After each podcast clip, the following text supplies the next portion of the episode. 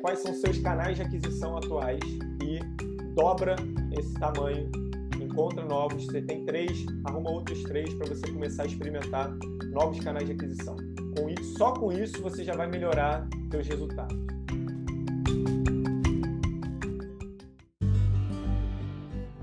Esse é o mundo real. Aqui você vai encontrar temas verticais que abordam as principais dores do empreendedor da economia real. Não se esqueça de se inscrever na nossa newsletter para receber outros conteúdos impactantes para o seu negócio. Meu nome é Guilherme Esteves, sou head de expansão e marketing aqui na Real Ventures e trago para vocês mais um episódio do podcast Mundo Real. Gustavo, bom dia, muito obrigado aí pela presença, é um prazer enorme receber você conosco. É, Gustavo, CEO da Wido Logos, vou pedir para você falar um pouquinho mais da empresa, de você. É, a gente, o Antônio principalmente também vai falar, já tem um contato prévio com, com o Gustavo desde o Scale Up, desde as mentorias da Endeavor, então é uma relação já que já se estende por um tempo. E muito, muito honrado, muito feliz de ter você conosco hoje, falar um pouco de construção de máquina de vendas, é, como que um pequeno e médio empreendedor pensa nisso, como que ele para de esperar o crescimento e a demanda orgânica e de fato começa a prospectar e montar uma estratégia de, de máquina de vendas. Então, é, mais uma vez, obrigado. Vou pedir para você se apresentar e ficar à vontade. E, enfim, mais um conteúdo para ajudar os empreendedores a crescerem. Show, cara. Eu que agradeço o convite. Sempre bom poder estar contribuindo, disseminando conteúdo, falando um pouquinho mais é, do que a gente vem aprendendo né, ao longo desses, bater mais de 20 anos empreendendo. É, bom, eu fundei a Wido Logos é, tem pouco mais de 10 anos. E lá a gente conecta, né? a gente ajuda o empreendedor a ter sucesso através de uma identidade visual mais profissional, a estratégias de marketing mais profissionais. E lá a gente conecta esse empreendedor a milhares de designers que fazem material de, de identidade visual que, o, que, a empresa precisa para se destacar dos concorrentes. Né? É, montei outros negócios ao longo do caminho. Hoje eu toco é, a Sales Farm, que é uma empresa de construção de máquina de vendas. Então a gente hoje opera dezenas de máquinas de vendas para diversas empresas diferentes, é, e isso acaba trazendo uma, uma bagagem maior ainda sobre o mercado é, de vendas de um modo geral. Né? Perfeito, sensacional. Falando um pouco sobre isso, cara, sobre essa implantação, enfim, sobre essa, é, essa ajuda que, que você presta para as empresas e constrói é, falando de máquina de vendas. Cara, vamos começar com, com o básico, assim, com passo a passo. Como que o pequeno empreendedor é, muda o mindset e começa de fato a pensar em construir uma máquina de vendas e prospectar novos clientes? Qual é o passo a passo inicial para sair da, da inércia? Bom, eu acho que o primeiro passo é ele entender que vendas depende dele e de ações, e não por uma força extraterrestre que vai empurrar os clientes para dentro da empresa dele. Então, é, vender não é um ato é, passivo, ele é um ato ativo. Né? As vendas podem acontecer de forma passiva também, mas isso é um a mais. Né? A gente tem que dominar a estratégia de vendas, as estratégias de marketing, para a gente poder construir é, o que é jargão do mercado, construir um funil de vendas previsível, né? o máximo previsível possível. Então, a primeira coisa é ele assumir as regras. Então, se tem, se tem que mudar alguma coisa, é na cabeça e achar que o cliente não vem sozinho. Né? O segundo ponto que eu acho que é super importante é o, é o empreendedor é, entender que ações levam a resultados. Né? E se ele hoje, é, provavelmente a maior parte que nos ouve aqui, tem 80%, 90% da sua carteira de cliente vindo de indicação, o que ele entende como sendo um putz, eu sou muito bom, de fato, né, você ter 80% de indicação mostra que você entrega um bom serviço, mas mostra que você tem uma péssima estratégia de marketing e vendas. Então, acaba com isso de que, nossa, estou fazendo um trabalho muito bem, de indicação, não. É, você está fazendo, na verdade, isso é um sintoma de que você está fazendo um péssimo trabalho de marketing e vendas e espero que aqui, nesse podcast hoje, a gente consiga ajudá-los a construir uma operação que, de fato, escale. E aí você diz que, que é um péssimo trabalho de marketing e vendas, porque se ele tivesse fazendo um trabalho legal, vamos supor, esses 80% de indicação representam 100 clientes vai. Se ele tivesse fazendo um trabalho bem feito de marketing e vendas, ele poderia estar com esses 100 clientes e, e, e muitos outros além daqueles 20% que ele, que ele estaria trazendo proativamente, é isso? Exatamente. Ele teria esses 100 que já viria porque o trabalho dele é bom, teria mais 400 e talvez esses 100 seriam 150, 170, porque os outros novos estariam indicando, continuariam indicando porque o trabalho dele é bom, né? É, então, o, temos que olhar para o nosso funil e, a partir desses fatos, começar a tomar decisões. Perfeito. E essa previsibilidade, além de tudo, assim, falando como empreendedor, ela, ela não só é boa para você saber o quanto você vai gerar de receita e tudo mais, mas até para você poder dosar e medir que time você precisa ter para atender aquele volume de venda que está vindo ali. Quando você não tem essa noção, é aquilo, você tem um time capaz de vender 10 clientes, e aí você recebe oito indicações no mês seguinte e você não sabe se você vai ter recorrência daquilo, se você fica com medo, então você tenta se virar para pegar os oito, e aí teu time não aguenta, fica uma coisa difícil de lidar e pouco planejada. Né?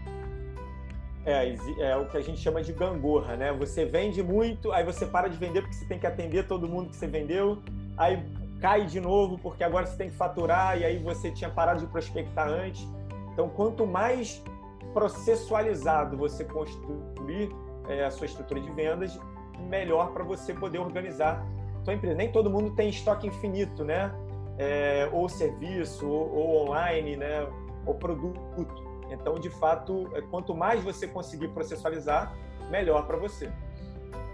Perfeito, perfeito. Agora, pensando aqui, que a gente tem um ecossistema de pequenos e médios empreendedores que passam pela, por esse grande desafio de construir, a gente enxerga que é, é um, é um trade-off entre temos, você está tá construindo um bom trabalho, temos sim um crescimento orgânico, uma demanda orgânica, e aí, por indicação, né, muito boca a boca, é, enfim, isso acaba acontecendo versus não temos ainda muita estrutura, digo estrutura de pessoas ou estrutura física, quem vende produto talvez estrutura de estoque, por aí vai, para atender muitos novos clientes. Então, essa prospecção, essa, essa venda ativa, vamos dizer, essa máquina de vendas, ela muitas vezes traz muitos clientes que a empresa não tem, não tem é, é, robustez para suportar e para atender. Então, assim, como que é essa virada de chave, cara? A gente vê muito isso, assim, aqui dentro do, do, do nosso ecossistema. Como que a gente vira a chave e vira e fala, não, beleza, vamos sim prospectar, vamos sim montar uma máquina de venda e aqui a gente se estrutura para aguentar, porque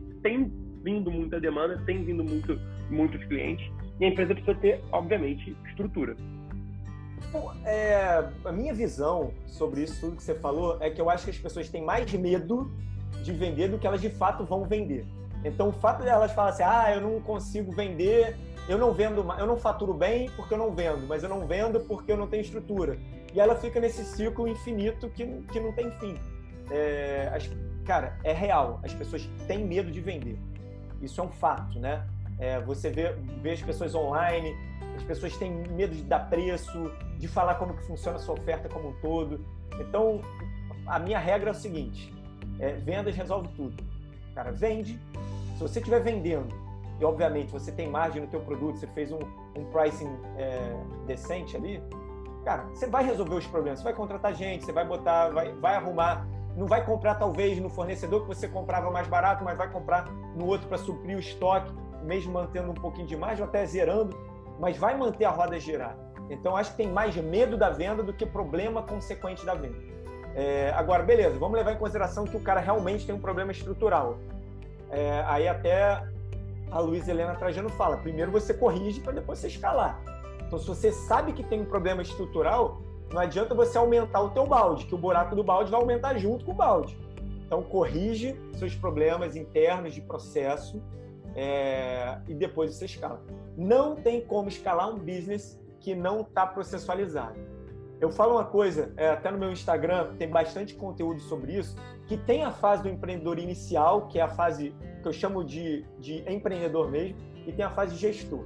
Quando ele está na fase empreendedor, ele é informal, ele faz as coisas no, no, gás, no bico ali, né? ele vai testando, muita experimentação, muito tudo. E tem a fase gestora. A fase gestora de escala. É mais chato, é mais burocrático, tem que criar processo. Mas sem isso você não consegue crescer. Então, se a gente está aqui falando de puta, eu vendo 100 unidades, quero vender 130, cara, vai conseguir. Agora, você vende 100, quer vender 500, precisa processualizar a empresa inteira. É, então, em geral, assim, se a gente é, é a, o empresário, o empreendedor que está que tá um pouco nesse ciclo vicioso que você comentou, de ter medo de vender, não vende porque não tem estrutura, e aí não tem estrutura porque não vende, primeiro passo, o cara tem que, talvez, digamos que ele até tenha os processos ali bem desenhados, mas não tenha braço para atender uma possível venda. Primeiro, esse cara se estrutura, cria um pouco mais de braço ali, e aí depois ele vai para dentro de montar essa, essa, esse funil de venda, né? Porque se ele, não, se ele fizer isso sem, sem ter o, pelo menos um buffer ali de, de, de estrutura, ele vai jogar lead ali para dentro, vai jogar cliente ali para dentro, a coisa vai quebrar.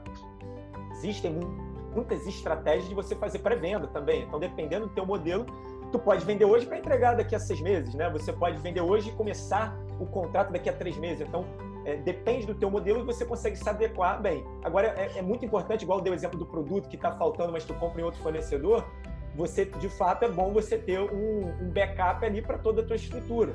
Restaurante faz isso, final de semana contrata mais contrata mais garçons para dentro do restaurante para ele poder atender a demanda, é, esse pico de demanda que existe para aquele momento. É, sem dúvida, sem dúvida. É, e cara, a gente está falando muito aqui, você falou, o Pedro falou muito sobre os processos, né? Muito sobre a importância de ter essa estratégia muito processualizada e realmente muito bem definida.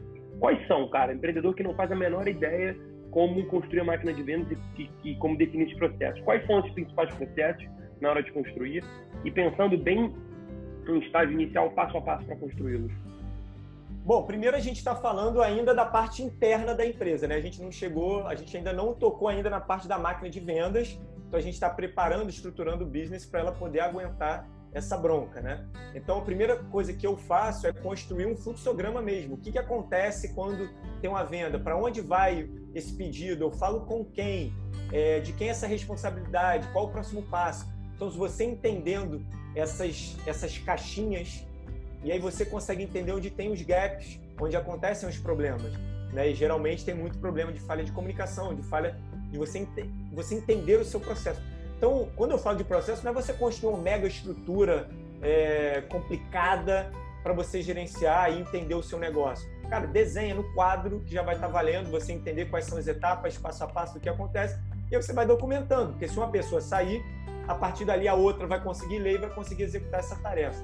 Então não precisa achar que é um, que é um monstro, não. Perfeito, perfeito. É, mas é, o, grande, o grande desafio, eu acho, na verdade, de todo empreendedor é tirar do chão, né?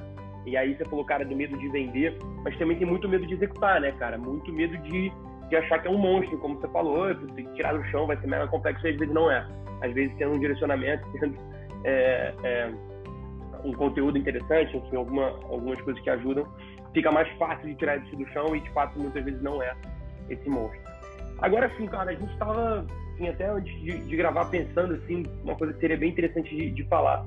Quando você tem um marketplace, cara, quando você tem um, um negócio que une duas pontas que teoricamente você precisa vender para as duas, você tem aí dois clientes diferentes. São dois funis de venda, são dois, duas máquinas de venda. Como é que a gente pensa nessa ótica? Legal. É, sempre em marketplace você vai ter uma das pontas que tem que vir de graça, senão o marketplace não fecha, não fecha a conta, né? A regra do marketplace. Um é o cliente e o outro vem de graça. Ponto. É, dito isso, de um modo geral, quem paga geralmente é o cliente, tá? Então, na Wido Logos, o cliente é um empreendedor que vai contratar um serviço de design gráfico.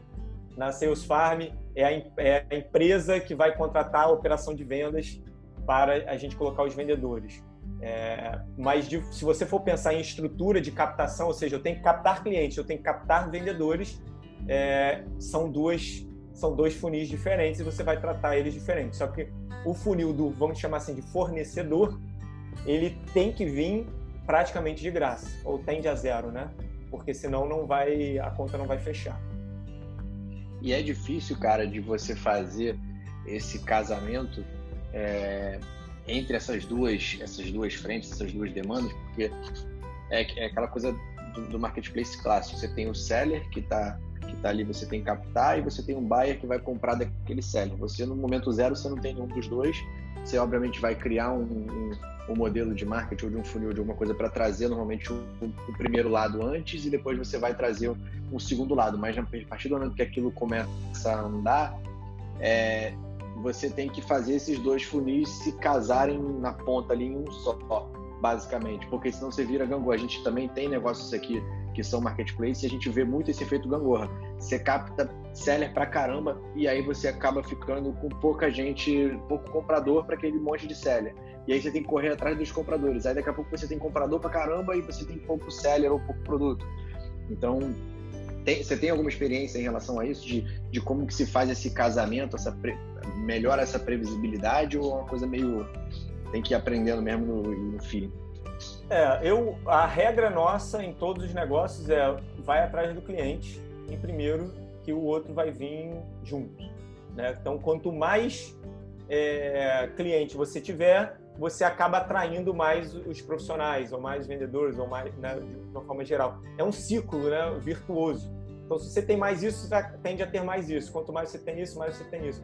É, é um lado vai levantando o outro. Eu privilegio sempre trazer o cliente. Eu acho que esse é o, é o, é o canal, porque se você tem o dinheiro, você consegue chamar qualquer pessoa para executar a tarefa, é, mesmo que você zere a sua margem eu sempre tenho essa visão de você, cara, bota dinheiro para dentro, o pior que pode acontecer é você zerar, mas sempre a roda vai estar tá girando. É uma boa provocação. Eu acho que às vezes o marketplace fica um pouco preso no fornecedor ou então, né, né, né no seller e, e acaba ficando, né, como o Pedro mesmo falou, com muito estoque ou com muito, enfim, com muita oferta, mas com pouca demanda. Então, é, acho que essa inversão de, de ótica muitas vezes pode fazer muito sentido. Eu tô, tô de acordo. É, bom, aí já entrando um pouco mais, como a gente mesmo falou, nessa parte externa, nessa parte de venda, nessa parte mais, de fato, fora, fora da, da tua, né, dos teus processos internos. Cara, com aumento de lead. Então ele montou a máquina de vendas, montou o processo, o funil, tá tudo super certinho super funcionando. Quais são as suas dicas, assim, sugestões para cada vez mais ele gerar, prospectar mais, gerar mais lead e até muitas vezes adaptar a máquina de vendas. Então, muitas vezes isso não vai dar um resultado a curto prazo bom ou esperado e o que fazer para você cada vez mais construir, continuar construindo e aumentando esses, esses leads, né? Eu até vou emendar aqui, cara, desculpa, antes de você, de você responder, Google, é, eu acho que o lead ele é uma parte ali, né? A etapa inicial do, desse processo de vendas, desse funil. E, e, assim, pouco do que eu conheço disso, acho que não adianta também você só aumentar a quantidade de leads boçalmente se você tiver um funil que está furado e você está perdendo esses leads ao longo do caminho.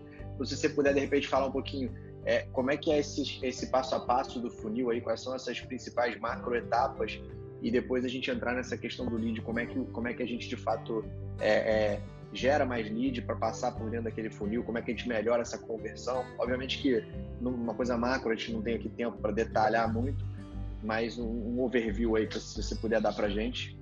Beleza. Então vamos pensar é, a, a bem macro mesmo. Uma máquina de vendas ela se divide na área de marketing em cima e na área de vendas embaixo, tá? É, a área de marketing que vai cuidar para atrair esses leads, essas pessoas, esses prospects para dentro da tua operação. Tá? Então, a gente é, tem vários canais de aquisição diferentes. Então, indicação é um canal de aquisição.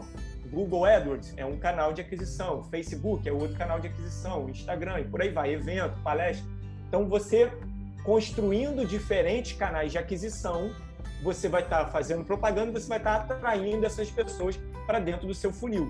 É, esse funil, para quem tá, não sabe de nada do que a gente está falando, é virtual mas você tem muita. É como se fosse um funil de encher garrafa e tudo mais.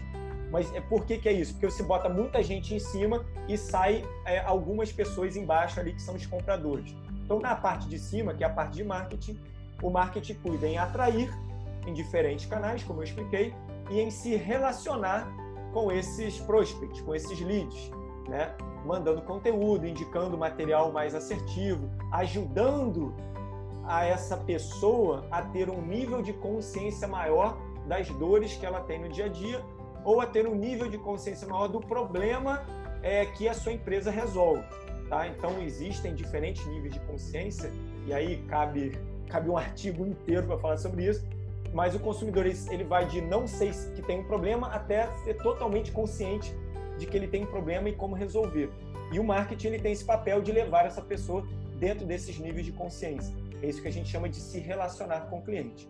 A partir do momento que esse cliente ele já está com nível de consciência alto, ele sabe que ele tem um problema e ele está procurando soluções, é que entra é o time de vendas para estar tá expondo né, os produtos que a empresa tem e como fazer e como pode ajudar esse cliente, esse prospect a resolver essa dor que ele tem. Aí entra na fase, a gente sai da fase de marketing, entra na fase de vendas e é onde, é, quando a gente fala de vendas complexas, é onde entra aquela de ter um pré-vendedor e um vendedor, onde o pré-vendedor ele qualifica mais esse cliente e marca a reunião para o vendedor ir lá chutar para o gol é, e alinhar as formas de pagamento. Então, resumidamente, a gente atrai as pessoas pelo marketing, se relaciona com as pessoas pelo marketing, passa para vendas onde a gente qualifica essa, esse lead, é, essa pessoa é, pautada em alguns critérios bem, bem definidos, né? quantidade de funcionário, faturamento, né? entende esse perfil e a partir dali marca a reunião para fazer a venda. Aí depois disso passa para o time de, de atendimento, de sucesso ao cliente, é, para poder entregar o produto. Perfeito. É, essa, esses canais de aquisição que fazem parte desse funil e desse processo, é, você acaba né, construindo vários, vários, vamos dizer, calls to action para trazer esse, esse lead, cada vez mais é, atrair esse lead para o seu negócio e, e, enfim, de fato entregar para esse vendedor é, algo um pouco mais redondo para o vendedor de fato executar a venda. Mas quando você é, parte para uma estratégia de cold call, né, e-mail totalmente, totalmente, uh, vamos dizer assim, do nada, ou umas ligações, ou mensagens que seja, funciona? Isso faz sentido? Assim, eu pessoalmente recebo muitas vezes alguns e-mails de empresas que viram a gente, tipo no LinkedIn, e simplesmente mandam um e-mail para mim buscando fazer a venda. Funciona? Olha, sendo bem direto, até pouco tempo atrás ainda mandava aqueles spam de ereção e não sei o quê. Se mandam é porque funciona. Né? Hoje em dia, hoje em dia não, não tenho recebido não, deve ter parado de funcionar. Mas, cara, se estão fazendo, funciona. Né? De um modo geral, é, você pode tirar isso como, como regra. Cold call funciona, é, as pessoas têm raiva, cold e-mail funciona, cold LinkedIn, cara, cold WhatsApp funciona, porque é, se você for comparar que o outro lado é não fazer nada, né? É, você tomar uma ação e entrar em contato com alguém que tem um perfil ideal de cliente, é, vai uma hora vai chegar alguém que vai estar no momento. É o melhor cenário, é o melhor formato, é o melhor. Cara, não é o melhor, mas hoje é o que mais funciona. O que, é melhor? Você trazer o cliente para o nível de consciência, que ele já vai confiar em você, é, você já vai ter criado um relacionamento, vai ser mais fácil vender. Mas hoje, todos nós temos problemas, desafios, e se alguém ligar oferecendo algo que a gente está precisando, você vai ouvir, né? É, de fato, é uma coisa para ser em escala, uma coisa que você é, é um tiro gigante para você atingir um pequeno pedaço. Mas hoje, Cold Call ainda é o maior conversor de vendas que tem no mercado por mais que o inbound fale seja o que mais grita, que mais faz barulho aí, e isso acaba até criando uma, uma, uma dissonância, porque a realidade é que o cold call funciona muito bem. Que coisa, né, cara? Engraçado, porque é, acho que para quem vê de fora, quem não tem as estatísticas na mão, você tem essa impressão mesmo, que o inbound grita pra caramba, fala, e até já ouvi dizer é, que grandes empresas que trabalhavam e, faziam, e geravam suas vendas em cima de inbound, elas próprias que, que vendem cursos ou ferramentas para isso, já, elas mesmas já mudaram a forma como elas captam os clientes. Então, enfim, não sei se é verdade ou não, mas existe essa conversa no mercado. E aí você vê uma coisa que aparentemente não é sexy, né? É, é, é ruim, as pessoas têm um pouco de implicância, quando você pega a estatística, você vê que aquilo funciona. E talvez seja o próprio pelo próprio fato de ser de não ser sexy, pelo próprio fato de ser uma coisa chata que gera uma, uma objeção ali nas pessoas, a pessoa fala, não vou fazer não. Então os poucos que fazem estão ali, estão conseguindo girar, estão conseguindo converter, né? Engraçado. É. Hoje é igual venda direta, né? É, é, o que mais vende, venda direta. Aí o pessoal fala de lançamento.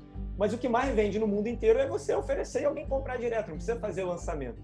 Então, existe, existe muito modismo em, todas as, é, em todos os mercados, de tempos em tempos. Agora é o inbound. De fato, é, é uma forma eficiente, mas é um formato longo, né? De você atrair o cliente pelo conteúdo, você se relacionar. É um formato mais longo. Qual o formato mais certeiro? Define, identifica quem é o teu cliente teu perfil de cliente ideal, é, encontra ele e entra em contato com ele. Se ele é o teu perfil de cliente ideal, você conhece as dores, o que, que ele passa, qual o objetivo dele, onde é que ele quer chegar. Então você vai conversar com ele já conhecendo ele, é muito mais fácil, né? Você ganhar a confiança de alguém, é, você sabendo o que, que ele passa. Então, é, é, será que é melhor fazer um conteúdo para atrair é, siderúrgicas? Ou é mais fácil eu pegar a lista de todas as siderúrgicas e, e ligar para os decisores das siderúrgicas que tem no Brasil, sabe? Então é muito por aí. A gente complica muito. É, às vezes, de fato, alguns mercados é, é melhor o inbound. E, e, outra coisa, eu não estou falando que não é para fazer inbound, não. É para fazer tudo. É para fazer inbound, você vai atrair o perfil de cliente A, é para fazer cold call, é para entrar em contato no LinkedIn. Eu, por exemplo, recebo 700 mil mensagens no LinkedIn, não leio nenhuma. Para mim não funciona. O Guilherme já lê, porque ele já sabe aí que o povo está mandando. Então vai chegar uma hora que alguém vai falar uma dor que ele está sofrendo e vai, no mínimo, gerar um interesse. Você vai ler aquela marca, daqui a dois meses tu precisou daquilo, você vai lembrar e por aí vai. Pô, irado. Esse modelo, ele funciona também, por exemplo, para e-commerce, quando você não tem o contato daquela pessoa que vai entrar no seu site e vai eventualmente fazer uma compra? Ou é, tem que ser adaptado, ou é muito adaptado? Então, vamos lá. Primeiro a gente tem que entender o conceito geral de máquina de vendas. Máquina de vendas é atrair a pessoa, mostrar algo que ela tem interesse, gerar curiosidade, a partir dali ela se relacionar com o vendedor e acontecer a venda. Todos os negócios do mundo funcionam dessa forma, tá? Todos. Eu posso atrair direto para um produto, chamar atenção pelo preço e ele comprar. De toda forma, eu atraí, eu me relacionei, botei algo que interessa a ele, chamou atenção, ele foi lá e comprou. Então não importa se é e-commerce, se é B2B, se é B2C, se é venda complexa ou, ou não, tá? É, ou venda transacional. Então você vai fazer isso. A forma que você vai atuar ou a profundidade que você vai fazer, as camadas que vão existir dentro da tua máquina é que vai variar de acordo com o canal, produto e perfil de consumidor que você tem. Vai ter consumidor que não tem paciência de ouvir é, todas as historinhas que quer, quer pagar. E aí você vai criar essa barreira para ele pagar. Né? Então a gente entra em muita operação de vendas, cara. Não, o cliente tem que passar por todas as etapas. Cara, ele está com dinheiro na mão. Ele vai para concorrente se você não pular ele. Né? E aí é óbvio que você tem que avaliar a máquina e entender, cara, vale a pena pular ou não? Ou realmente ele tem que passar porque cai muita gente que tem dinheiro, mas por conta de algum perfil ou de alguma característica ele cai no meio do caminho e é melhor eu churnar ele antes do que ele entrar na operação.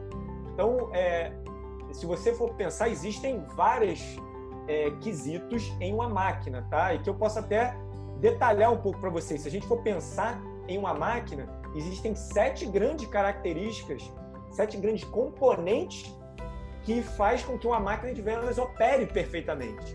Né? Aí eu não sei se a gente vai aprofundar ou não aqui, mas aí fica é vocês que me Pô, falam. Se quiser, manda brasa, cara. Tô curiosaço. Então, beleza. É, a, gente, a gente estuda em diversos mercados e a gente chegou aqui no conceito dos sete componentes que funciona para todos os negócios, tá? O primeiro, o primeiro deles é o Sales Strategy, né? Que é você definir qual estratégia de modelo de máquina que você vai utilizar. Então, o Sales Strategy é ele que dita o rumo do negócio, tá? É, em segundo, é, é, o Customer Acquisition. Onde que eu capto, da onde vem, qual é o canal que funciona melhor. Esse canal traz muita gente, mas o, a conversão dele é baixa, ou aquele canal que traz pouca gente e a conversão é alta? Qual que eu devo privilegiar? Então, a área de New Customer Acquisition é que cuida disso. Tá? O terceiro ponto, terceiro pilar, é o Sales Enablement, que é o profissional, que é a área que cuida da capacitação dos vendedores é o cara que escuta as ligações, é o cara que vai ver se dentro do funil, por exemplo, aquele vendedor não está performando em conexão, vai chamar ele para fazer um treinamento e vai melhorar a performance dele. É, então ele cuida do vendedor. A quarta, a quarta parte é o Sales Operation. O Sales Operation é o cara de Big Data, é o cara que vai ler os dados, vai interpretar tudo. Geralmente, numa operação tradicional, quem cuida disso é o, é o diretor de vendas, o coordenador. Né? Mas não, quem cuida disso é o Sales Operations, isso é um cargo, é uma função, assim como Sales Enablement, por mais que não seja conhecido e tal, são cargos, as pessoas ocupam essas vagas, é, e ele traz toda a inteligência por trás, CRM, integração, tudo que precisa para utilizar os dados para tomada de decisão. É, a, a, quinta peça é o, é o coordenador, né? é o management account. É o cara que vai conectar todas essas pontas para fazer com que a operação funcione. Então, ele conecta a estratégia com o time todo, é, e aí entra no sexto e no sétimo, que é o profissional de fato, que é o pré-vendedor ou vendedor, e o talent acquisition é, e o talent management, que vai ajudar ali, selecionar recrutamento, seleção, ver se o cara tá bom naquela posição ou não. Então, esses sete componentes, toda máquina de vendas deveria ter. Às vezes, o que acontece numa máquina tradicional é o dono da empresa, o CEO, e, e ele já tem diretamente os vendedores, ou no máximo, o CEO tem o head de vendas e tem todos os vendedores. E aí aquele head ocupa o papel de treinar, de ver número, de motivar, de marcar daily, é, de olhar pipe, ver se, se tem atividade negligenciada e por aí vai. Por conta disso, fica, fica muito sobrecarregado e ele não consegue evoluir, fazer um ramp-up do time ideal. Perfeito, é, porque o cara que é empresa pequena, né? Muitas vezes os papéis se confundem e tem que se sobrepor, mas não é o ideal, porque à medida que você vai crescendo de volume, ou você vai delegando, tendo as pessoas certas para jogar em cada posição, ou você vai ficar maluco, não vai conseguir fazer bem feito nenhuma das, nenhum dos papéis aí do, do, do que está descrito, né? Exatamente. Cara, a gente pega muita operação que o CEO é o head de vendas, né? Imagina. Né? O cara tem que tocar a empresa e tem que ainda liderar o time de vendas, fazer daily, olhar pipe. Não olha, essa é a grande verdade, né? É, e aí você precisa estruturar, tem que ter um processo para você conseguir é, se acoplar do CEO e poder começar a fazer vendas de forma previsível. É, eu, tô, posso estar falando besteira, mas também vejo muito isso. E aí o que acaba acontecendo quando o CEO tem esse papel de head de vendas é que o canal de aquisição maior acaba vindo a indicação, acaba sendo aquela coisa orgânica, porque o cara, no fundo, ele não tem uma equipe de vendas, uma coisa proativa. Ele está reagindo às coisas que estão vindo, está dando um jeito de botar para dentro, está dando um jeito de executar aquilo que vem. Né? Então, é provável que isso aí aconteça. É, esse formato, o vendedor principal é o CEO, e nesse formato é o modelo gangorra que sempre vai ficar negligenciando em algum momento seu faturamento. Pô, bom demais, cara. E deixa eu te fazer uma pergunta. O, o Gui tá aqui na minha frente ansioso para perguntar também. É, você, em empresa pequena, cara, vamos supor, você tem uma, uma startup ali que trabalha com alguma coisa, é, marketplace pequeno, tá? É, que tem que captar sellers com produtos consignados e tem que buscar também os, os compradores. Empresa pequena, vai que venda aí em torno de um, dois milhões não tem muito dinheiro, não tem muita grana para poder montar uma superestrutura e ter um cara, por exemplo, uma pessoa em cada posição. Existe alguma algum desses sete é, dessas sete características ou critérios que no, no, momento que você é pequenininho você pode não ter? Existe, sei lá, três ali que sejam mais essenciais.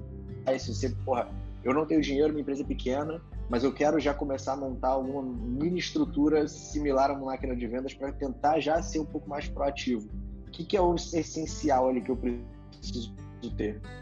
Então, invariavelmente você vai ter todos. Tá? Invariavelmente você vai ter todos. Só que você vai acumular atividade, vai negligenciar alguma coisa. Tá? É, o que é importante a gente é, pensar é que existem vendas complexas e vendas transacionais.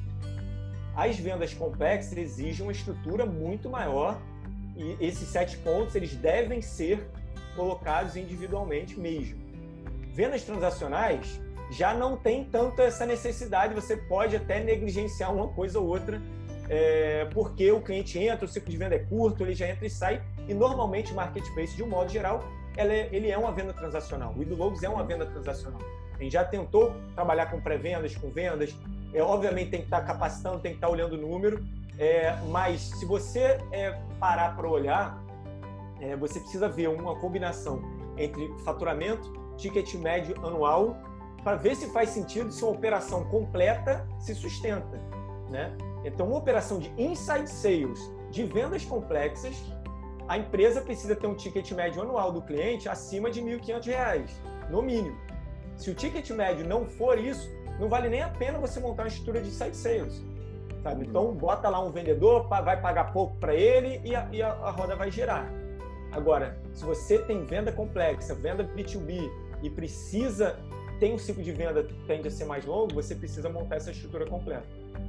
Perfeito, beleza. É, a gente, cara, o último podcast que a gente gravou foi sobre transformação digital, foi sobre tecnologia e né, a instituição e a transformação digital de tecnologia nessas pequenas e médias empresas. Pensando no processo de venda e geração de lead, nesses canais de aquisição, a gente sabe que redes sociais, enfim, também são um canal de aquisição. Queria te perguntar o quão importante é a transformação digital, seja ela qual for, em, em que dimensão for, para a máquina de vendas, para a construção e para o sucesso da máquina de vendas eu acho que facilitou muito, né? Eu, eu diria, inclusive, que o Covid-19 facilitou demais você conseguir construir uma máquina de vendas mais é, previsível e com, com melhor ROI, né? Muitas empresas que antigamente, antes do Covid-19, por exemplo, achavam que era impossível vender se não tivesse reunião presencial. Né? Quantas, quantas passagens de avião foram gastas apenas para apertar uma mão e olhar para a cara do sujeito para fechar um deal que poderia ser um call, né?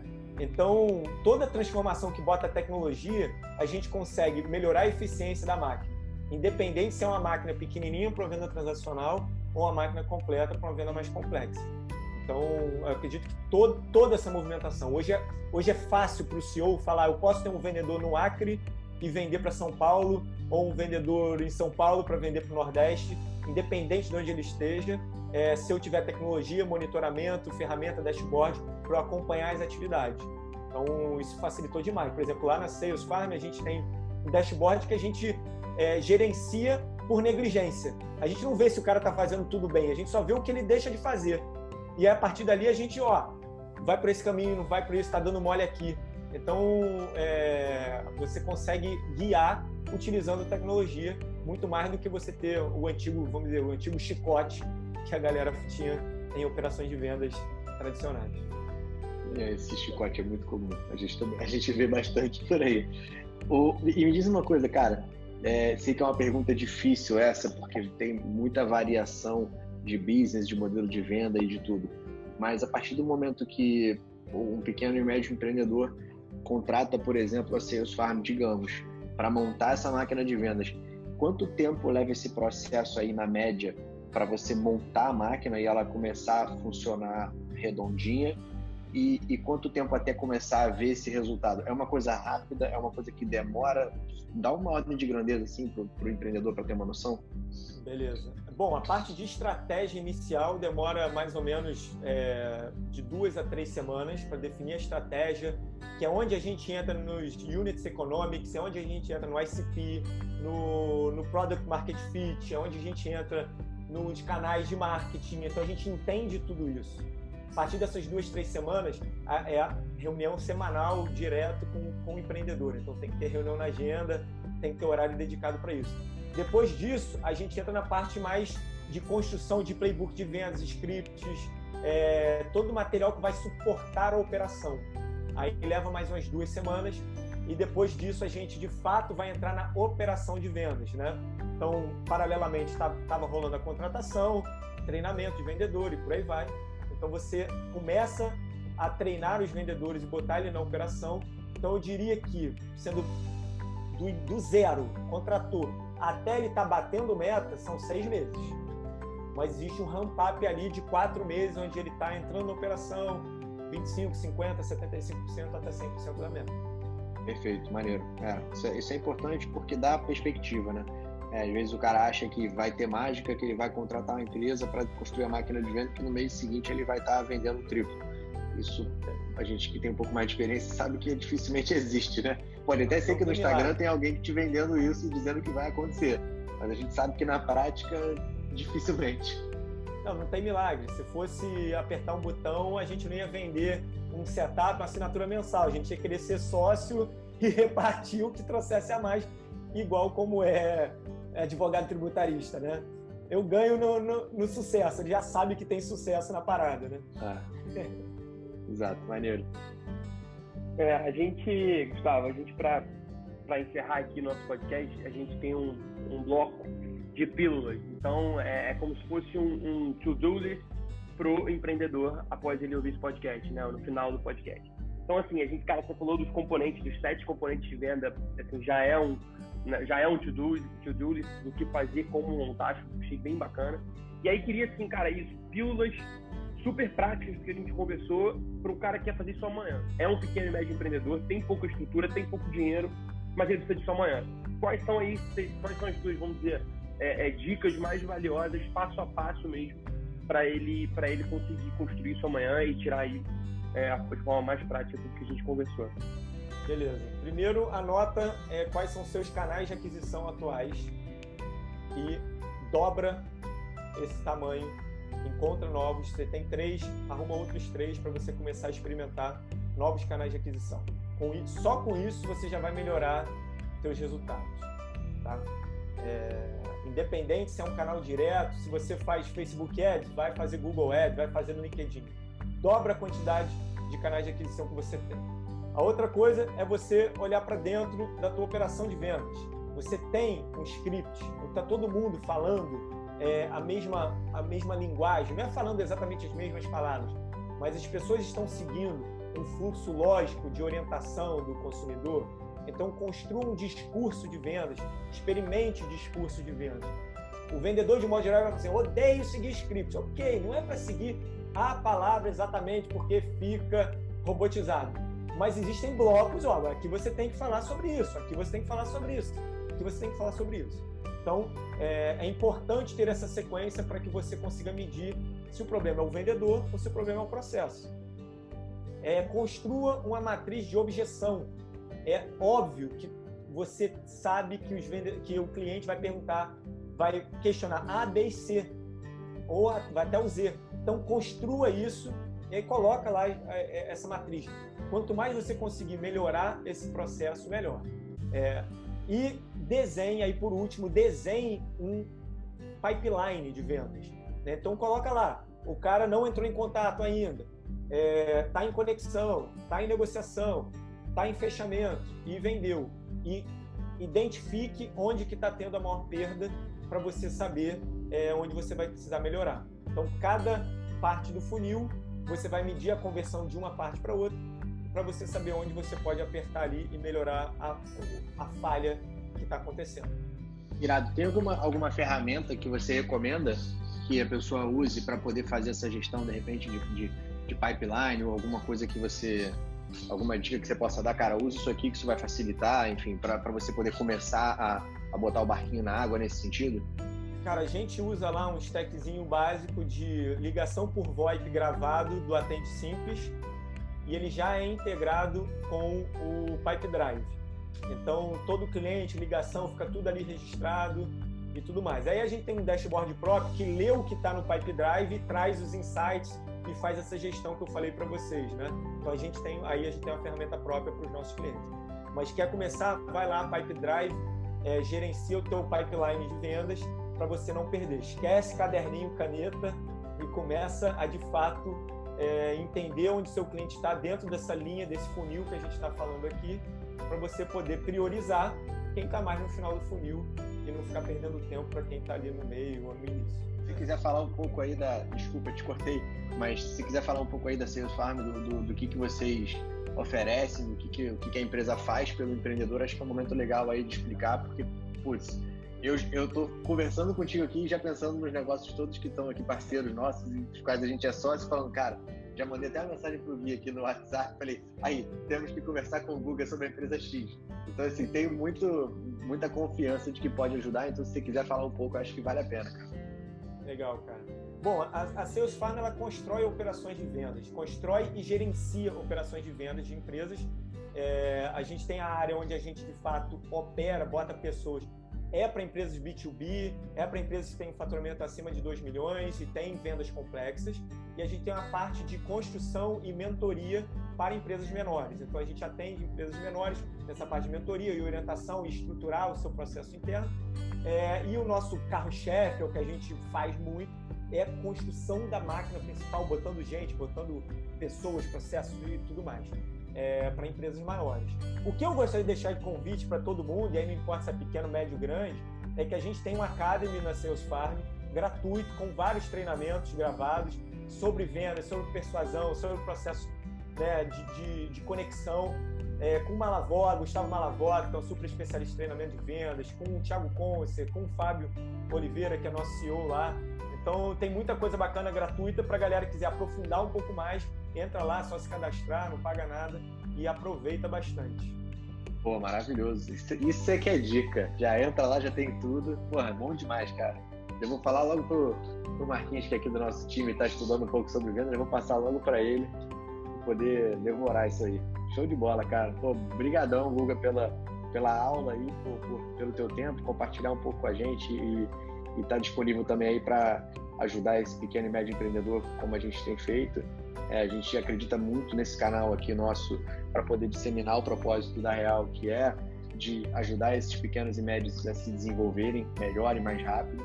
Então, cara, obrigado aí de, de coração pelo teu tempo e acho que temos muitos outros tópicos aí, outras coisas que a gente pode falar no futuro. Quem sabe a gente faz uma, uma nova rodada aí mais pra frente. Sensacional, Gustavo, sensacional. Mais uma vez aí, super obrigado pela participação. É, enfim, conteúdo muito prático, muito rico. Sem dúvida nenhuma, soluciona e ajuda muito os empreendedores a tirarem realmente essa, essa máquina do chão. Obrigado. É isso aí, tamo junto, podem contar comigo e vamos para cima. Obrigado por escutar mais uma edição do podcast Mundo Real. Se você gostou do que ouviu, por favor, compartilhe com os amigos e seja seguidor do nosso podcast para receber notificações toda vez que lançarmos uma nova edição. Na descrição você encontra nossas redes sociais. Fique à vontade para nos acompanhar em todas elas e se inscrever na nossa newsletter semanal. Até a próxima!